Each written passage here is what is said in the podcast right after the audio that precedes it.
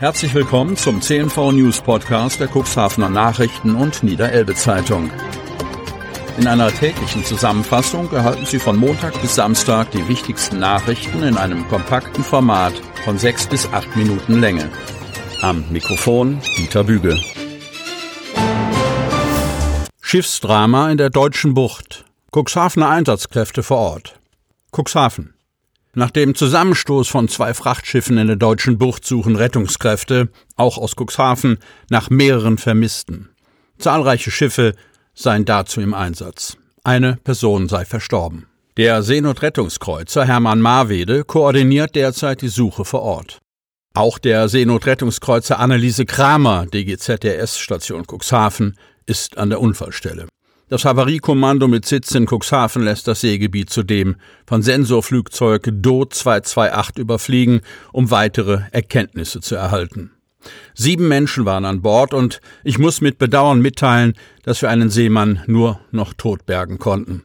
Zwei weitere konnten wir retten, berichtete der Leiter des Havariekommandos, Robbie Renner, zu Beginn der Pressekonferenz am Dienstagnachmittag im Hafenhostel in Cuxhaven und fügte hinzu, wir tun derzeit alles, um weitere Menschenleben zu retten. Einer der Überlebenden sei in ein Krankenhaus gebracht worden. Trotz intensiver Suche wurden vier Besatzungsmitglieder noch nicht gefunden. Taucher wurden zum Wrack geschickt, jedoch musste der Einsatz in dem rund 30 Meter tiefen Wasser wegen der starken Strömung ergebnislos abgebrochen werden. Nach Einschätzung von Michael Ippich, Geschäftsführer Deutsche Gesellschaft zur Rettung Schiffbrüchiger, können die vermissten Seeleute bei einer aktuellen Wassertemperatur von 12 Grad bis zu 20 Stunden in der See überleben. Vorausgesetzt, sie hatten nach der Kollision noch Zeit, sich eine Rettungsweste oder einen Kälteschutzanzug anzuziehen. Ein Video, das unserem Medienhaus vorliegt, zeigt Radaraufnahmen vor dem Zusammenstoß der beiden Schiffe. Der Unfall ereignete sich an einer Stelle, an der sich zwei Verkehrswege kreuzen. Auf dem Wasser hat Steuerbord Vorrang vor Backbord, also rechts vor links, wie es im Straßenverkehr heißt. Der Frachter Verity hätte also demnach Rücksicht nehmen und seinen Kurs anpassen müssen. Aus bisher ungeklärten Gründen hat die Verity, die mit acht Knoten, also rund 15 kmh unterwegs war, scheinbar nicht reagiert. Auf dem Video ist zu sehen, wie die mit 10,8 Knoten, also rund 20 kmh fahrende Polesche noch versuchte auszuweichen, jedoch die Verity seitlich rammte.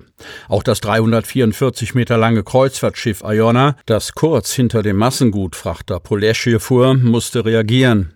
Der Luxusleiter änderte seinen Kurs abrupt. Es sieht auf der Radaraufnahme so aus, als ob es das Kommando Hard Backboard auf der Brücke der Iona gegeben hat. Das Radarbild zeigt außerdem, dass die Polesche durch die Kollision von knapp elf Knoten auf vier Knoten abgebremst wurde.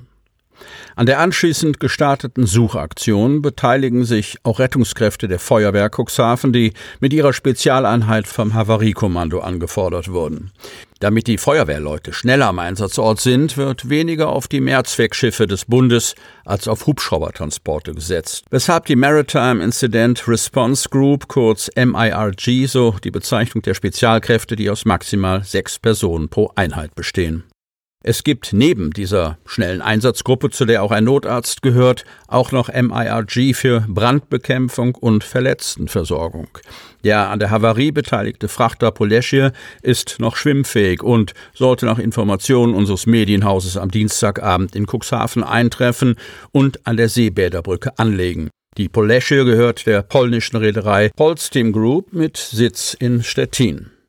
Sie ist 190 Meter lang und 28,5 Meter breit. Die Frachterkollision weckte Erinnerungen an eines der größten Schiffsunglücke in der deutschen Geschichte, fast auf den Tag genau vor 25 Jahren. Am 25. Oktober 1998 war der italienische Frachter Pallas auf der Nordsee unterwegs, als die Holzladung vor der dänischen Nordseeküste in Brand geriet. Das Schiff trieb führerlos in deutsche Gewässer und strandete vor der Insel Amrum. Es kam zu einer großen Ölverschmutzung, in deren Folge viele Vögel starben. Otterndorferin Skroland Bullwinkel beim Ironman auf Hawaii. Otterndorf, Hawaii. Für die Otterndorferin Skroland Bullwinkel wurde ein Traum wahr. Erst seit wenigen Jahren hat sie ihre Leidenschaft für den Triathlon entdeckt. Nun durfte sie bei der Weltmeisterschaft auf Hawaii starten und ist Tage danach noch völlig fasziniert. Etwas mehr als 13 Stunden sind vergangen, als Roland Bullwinkel auf die Zielgerade abbiegt. Sie strahlt, vergisst alles um sich herum. Die letzten 300 Meter ist die 48-Jährige im Tunnel.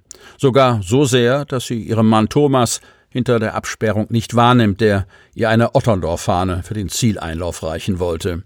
Ich habe nichts mehr mitbekommen, sagt Skroland Bullwinkel. Auch die Schreie ihres Mannes nicht, nicht weil sie so erschöpft war, sondern weil sie so voller Adrenalin war, als sie die Ziellinie sah. Ein Traum ist für die Otterndorferin in Erfüllung gegangen. Sie hat das bekannteste Ironman-Rennen der Welt auf Hawaii geschafft. Auch Tage danach bekommt Skroland Bullwinkel das Grinsen nicht aus dem Gesicht, wenn sie über die Erlebnisse berichtet. Das war einfach großartig, sagt sie. Ihre Erwartungen seien weit übertroffen worden. Mit hunderten anderen Frauen sprang sie ins Wasser. Als 21. ihrer Altersklasse kam sie nach den 3,86 Kilometern aus dem Pazifik. Es lief richtig gut, sagte sie, und auch auf dem Rad habe es tierischen Spaß gemacht. Ich habe mir die Landschaft angeguckt, das war echt schön, so Bullwinkel. Sie fühlte sich sehr gut. Doch nach 70 Kilometern verabschiedete sich der Getränkehalter an ihrem Fahrrad. Ihr fehlten für den Rest der Strecke fast anderthalb Liter Flüssigkeit. Mir wurde schon etwas komisch in der Birne, sagt sie. Geholfen habe ihr dann eine Flasche Cola in der Wechselzone. Rund ein Jahr lang habe sie zuvor keine mehr getrunken. Doch das half, so die 48-Jährige. Denn vor ihr lag noch der abschließende Marathon, und der wurde zur großen Party. Das war so toll, sagte Bullwinkel. An der Strecke wurde getanzt, Musik gemacht und angefeuert. Auch die Otterndorferin ließ sich von der guten Laune anstecken und legte kleinere Tanzeinlagen ein. Die Zeit war zweitrangig. Durchkommen und Spaß haben lautete das persönliche Ziel. Ich habe jede Verpflegungsstation mitgenommen, sagt sie, und dann einfach nur die Atmosphäre genossen, ergänzt die 48-Jährige. Nach genau 13 Stunden, 8 Minuten und 59 Sekunden überquerte die Otterndorfer Triathletin die Ziellinie. Sie hörten den Podcast der CNV Medien. Redaktionsleitung Ulrich Rode. Produktion Win Marketing, Agentur für Podcast-Produktionen.